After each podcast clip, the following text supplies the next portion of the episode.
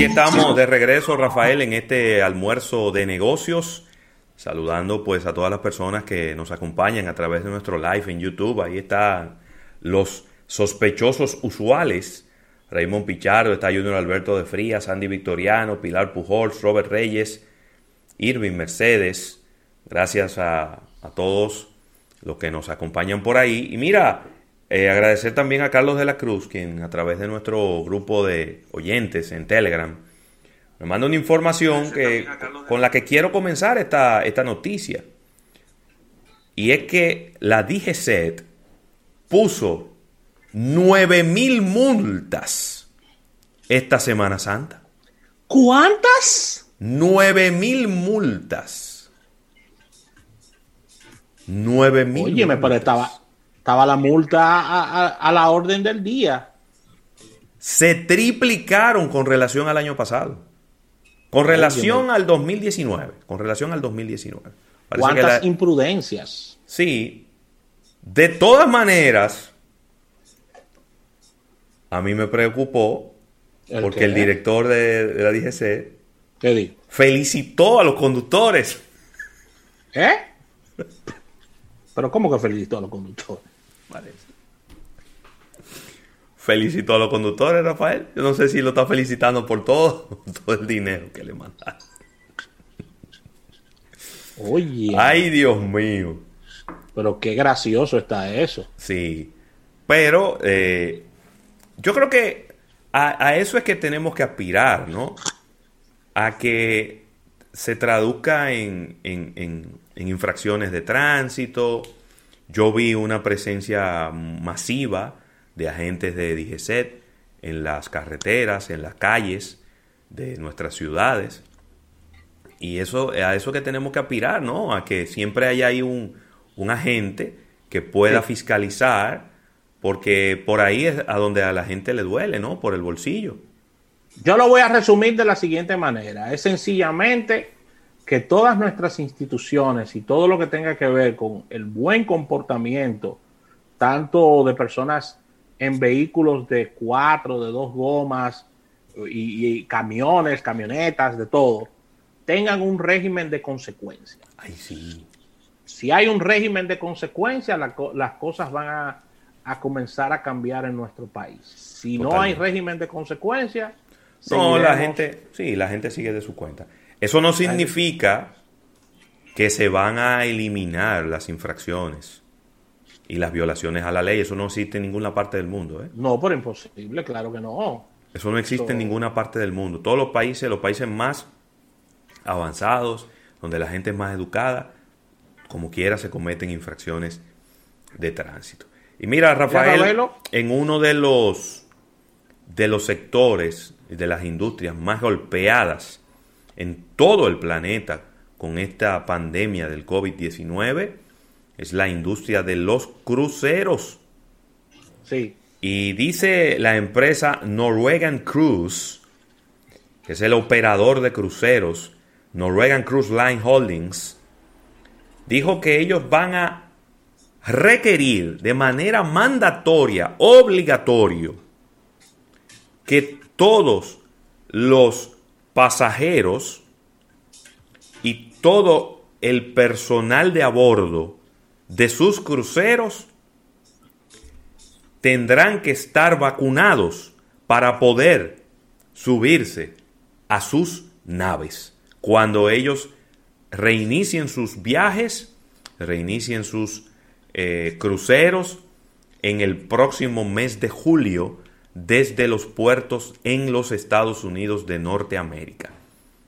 Es decir, que si usted no está vacunado, y cuando me refiero, si usted no está vacunado, es que me imagino que lo hayan vacunado dos veces, ¿no? Que ya usted esté completamente inmunizado con dos semanas después de la segunda de la segunda vacuna o y me imagino que eso serán las más pequeñas, ¿no? Eh, la, cantidad más pequeña de personas, si tienen la vacuna de Johnson Johnson, que es solo una toma. Aunque eso, esa vacuna no ha tenido tanta relevancia porque la cantidad que ellos pueden producir, la verdad es que es muy mínima. Rafael. Así mismo, así mismo, y entrando quizás a la, a la noticia del día, es esta, este anuncio oficial de algo que habíamos conversado desde enero en almuerzo de negocios, siempre dando, dando primicias y también acompañado, por supuesto, de las, de las excelentes informaciones que nos trae Isaac Ramírez. Y es un tema que hemos venido conversando durante todo este año 2021 y es la situación de LG en su, en su categoría, en su segmento de móviles, donde hace oficial que lamentablemente se saldrá del negocio. Sí. Es decir, es muy lamentable esto, una noticia bastante dura. LG nos ha acompañado durante toda, durante toda esta jornada de, de, de, una, más de una década de, de, informaciones del mundo de los móviles. Inclusive si, si revisan nuestro, nuestros archivos de almuerzo de negocios en YouTube, nuestras informaciones, nuestras coberturas del Consumer Electronic Show, te darás cuenta que siempre sacábamos un capítulo especial para el tema de, los móviles de LG y lamentablemente, Ravelo, dice que se saldrá del negocio debido a sus bajas ventas y a sus situaciones. Yo, eh, número uno, no nos sorprende. Eso es algo que era, una, era, era un camino que se veía muy claro, por lo menos para mí. Número dos, yo creo que el manejo del punto de vista de relaciones públicas del G fue pésimo. Malísimo. Fue pésimo. Porque ese tipo de, de, decisiones, ese tipo de noticias, no se da por parte. Usted sencillamente lo anuncia y punto. Miren, nosotros este, esta división nos genera pérdidas, no hemos podido lograr tener productos que generen una masa crítica, un volumen que nos pueda generar la rentabilidad. Eh, conversábamos en el, en el chat de, los oyentes de este programa y, uno, eh, uno de, los participantes nos, nos, hablaba de temas de innovación. El G nunca tuvo temas de innovación. Todo lo contrario, era una de las marcas más innovadoras. Claro. Siempre tenía dispositivos muy innovadores eh, y dispositivos que lanzaban en lo que respecta a la forma, al sistema operativo. Como hablamos con Isaac el otro día, ellos, ellos fueron pioneros en muchísimas cosas. Sí. Pero había un tema en la comercialización de los dispositivos. Eh, también había un tema en lo rápido que se depreciaban inmediatamente eran lanzados al mercado. Y creo que también eh, había un tema en, el, mercadeo, Rafael, es decir, el, marketing con el que se impulsó eh, la, línea de dispositivos del G fue deficiente. El tema más profundo ahí de, de, todo, de todo lo que de todo lo que acabamos de mencionar y tiene que ver, por supuesto, con mercadeo, es la parte de posicionamiento. Claro ellos a nivel de posicionamiento nunca lograron, nunca lograron que LG en, en los aspectos, en los ámbitos de móviles, estuvieran entre, entre las primeras opciones de las personas. No pasa, no pasa igual con, el, con lo que tiene que ver con televisores, con electrodomésticos, con, con, o con otros tipos de equipos, donde LG es una opción importante y es de las primeras tres a cuatro opciones a la hora de tú pensar en tú tener una, una casa inteligente, un apartamento inteligente o, tener todos tus electrodomésticos, piensas inmediatamente en esta marca. Pero en el caso de móviles nunca lo lograron.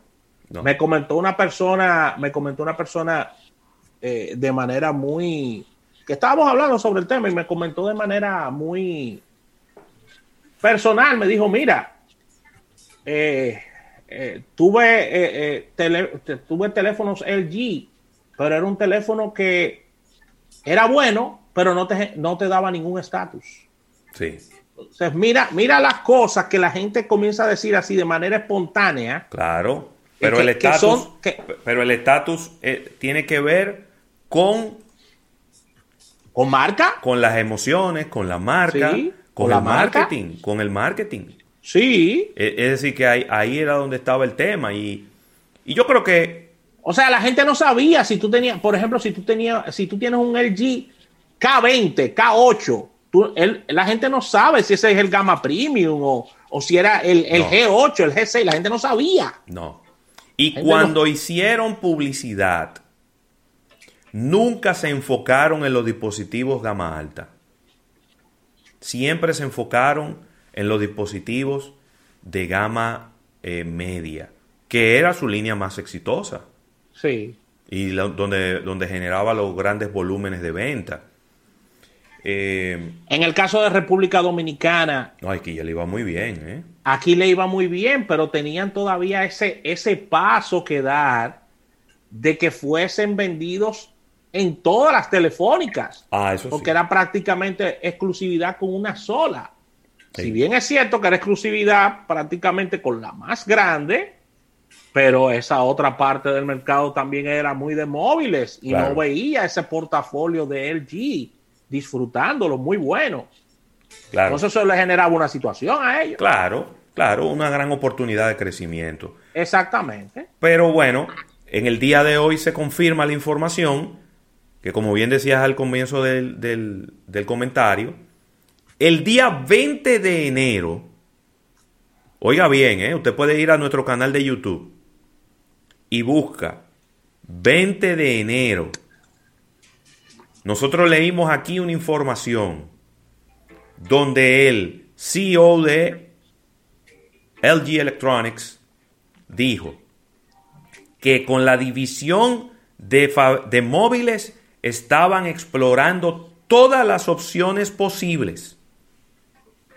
Y esa frase solo se dice cuando usted está explorando vender. Claro. Así de simple.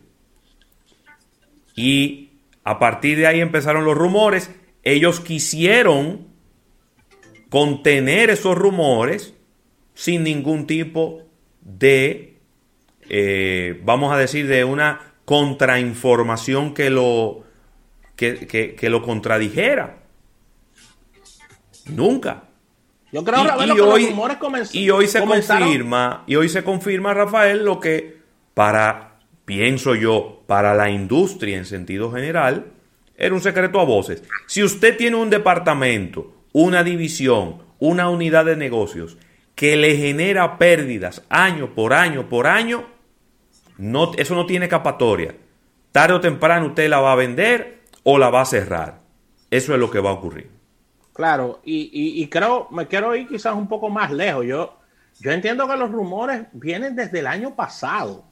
No, Porque más, para atrás, más para El atrás. CEO anunció, creo que fue 2019 o 2020, que ellos iban a lanzar móviles.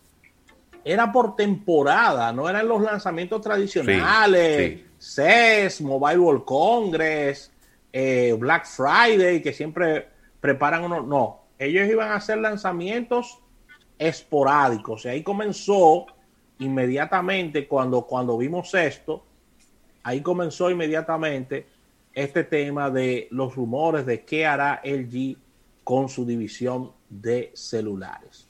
Por supuesto, las telefónicas, tanto locales como internacionales, deben de enviar información al público de estos equipos LG que se encuentran en la calle, qué ocurrirá con el paso del tiempo con los mismos, cuál será el soporte que dará la marca.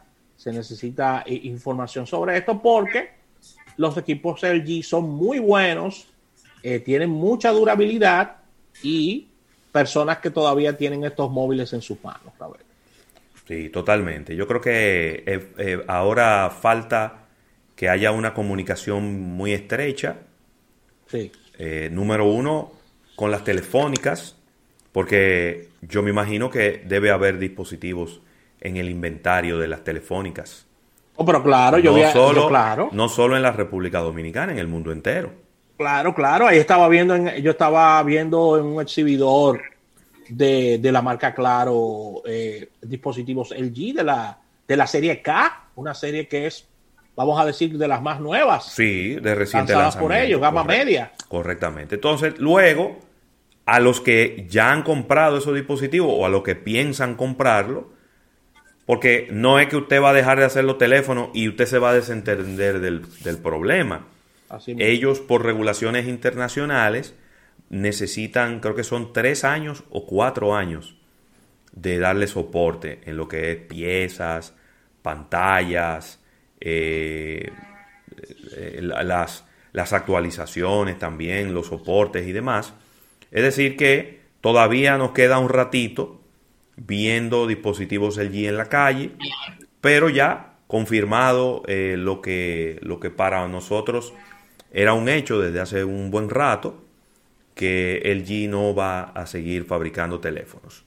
Y eh, quiero, quiero terminar eh, mi, mi, comentario con, con, algo que dije en la sección de Isaac Ramírez, y es que cada vez se hace más difícil para las empresas comercializar móviles. Eso es verdad. Y ahí están los ejemplos. Eso es verdad. Los voy a repetir de nuevo.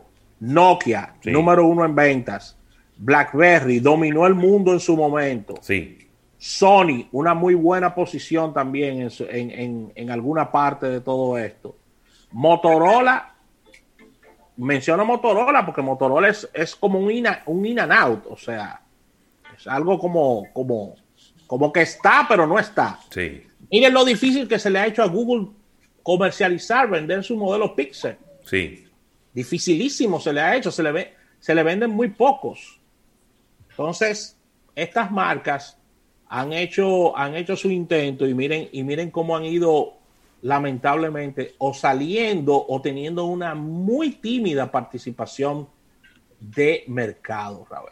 Claro, claro que sí. No, no, no. Cada vez el mercado es más complejo, es un mercado maduro que no está creciendo a unas velocidades ni a unos volúmenes muy grandes, se está concentrando y, vemos los cambios en los rankings eh, trimestre tras trimestre.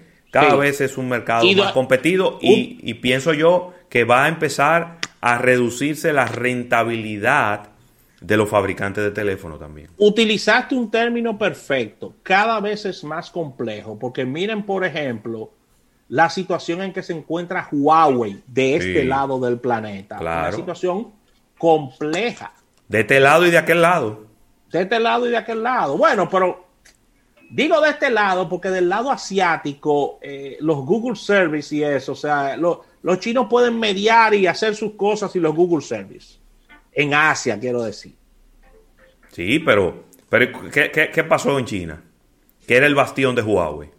No, de no, pero que tú lo dijiste magistralmente. Eso no se sostenía en el tiempo. esas ventas patrióticas, esas ventas patrióticas no se, no, en el tiempo eso no se sostiene. Eso son ventas de pique. Sí, exactamente. Una venta de un pique. Ya, cogí un pique, voy a comprar un teléfono Huawei, pero ya. Y la próxima compra, ¿va a volver a coger otro pique? No iPhone, por ejemplo, que, le tenían su pique en China, se ha ido recuperando poco a poco, poco a poco, porque las cosas han ido volviendo a su normalidad. Toman su nivel. Mira, pregunta Sandy Victoriano, que cuáles son las tres marcas más rentables. Yo no sé cuáles son las tres más rentables, yo sé que la más rentable es Apple. Claro. Habría que hacer un análisis de ver precio promedio, de ver rentabilidad, porque por ejemplo, con Samsung hay que irse a la división de móviles solamente y ver costos y demás. Sin embargo, para todo el mundo es sabido que la más rentable de todas es Apple. Habrá que ver cuál es, cuál es la segunda y la tercera, ¿no? Pero yo no tengo la certeza. Pudiera especular diciendo que Samsung debiera ser la segunda eh, y, y la tercera, pues no sé, no se me ocurre de verdad quién, pudiera ser la tercera marca más rentable, porque de ahí en adelante eh, vienen, viene Huawei, viene Oppo, viene eh, Xiaomi, pero que son dispositivos que tienen una muy buena relación calidad-precio, es decir, que la rentabilidad no es uno de sus principales objetivos. Quizá OnePlus pudiera ser una, una de las de las marcas que mayor rentabilidad tiene, porque estamos hablando de rentabilidad porcentual, no absoluta. Entonces, claro, claro, porque son, son móviles que no pasan de 700, 600 dólares. Correctamente. Así mismo es. Así es. Así que vamos a una pausa comercial, señores. Esto es almuerzo de negocios. No se muevan del día, que ahora que estamos soltando el brazo.